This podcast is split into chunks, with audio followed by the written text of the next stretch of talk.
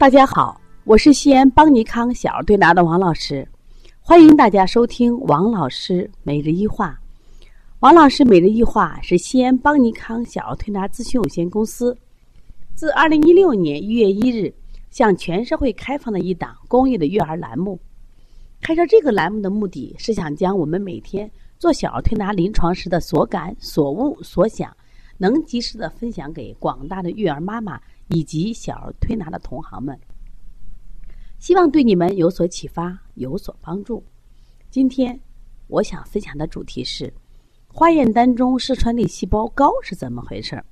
昨天啊，我们的小多多和爸爸和这个奶奶啊，非常的着急，一来呢就跟我们讲呀，多多又发烧了，那你说我们现在该怎么办呀？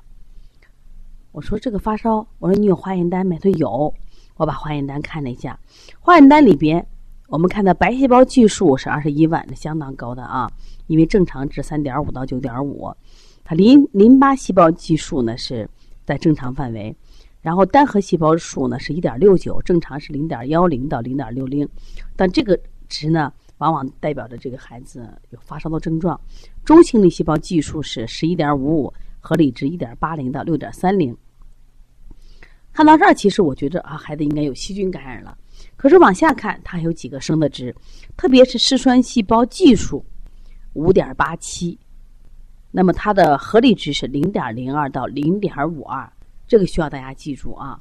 就是说，它的合理值是最高值是零点五二，但是它已经是五点八七，实际上是十倍左右。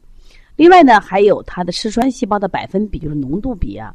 正常是零点四到二八点零，它是二十七点五。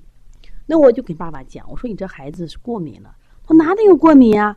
我说他在他的化验单里边，嗜酸细胞的计数和嗜酸细胞的百分比这么高，说明你孩子这一次的发烧或者感染应该是过敏引起的。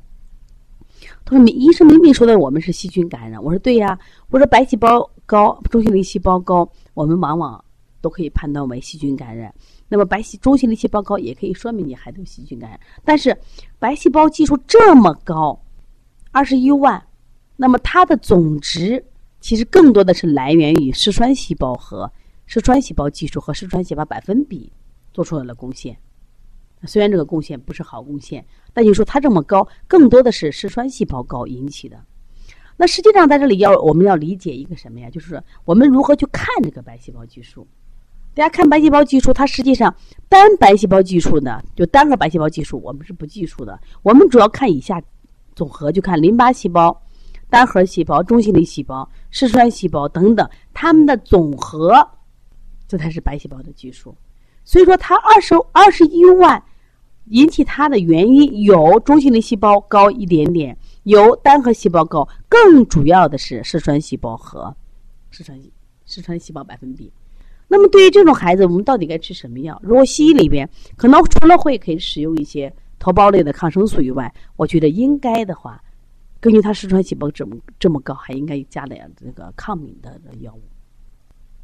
那我仔细看了孩子的症状，这个孩子呢，扁桃体的左侧已经有了脓点了。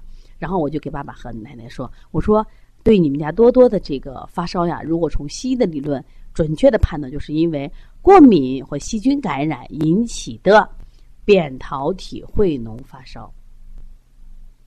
当然了，对于中医调理的时候，我们是根据寒热虚实来判断。但至少让大家认识到嗜酸粒细胞。那么嗜酸粒细胞呢？它是过敏指标。过敏指标，那我们就考虑：我说你这个孩子有没有吃的问题、吃错的问题？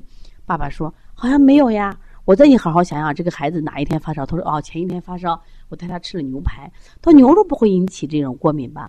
我说如果他经常吃牛肉没有问题，那也许牛肉不会过敏。但是牛排里面会有嫩肉粉，啊，会有这个添加剂，那么添加剂也会让你的孩子体内产生排异反应，引起过敏症状。因为这些值足足说明你的孩子。所以希望大家呢要学会看化验单。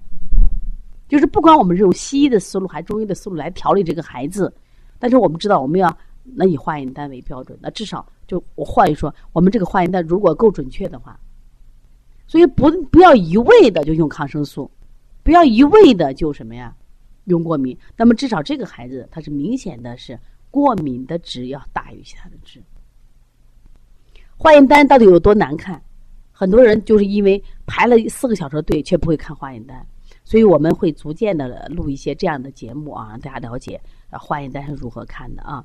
所以说，这个嗜酸细胞是我今天重点讲的啊。再次说明，嗜酸类细胞高就是体内有过敏的感染。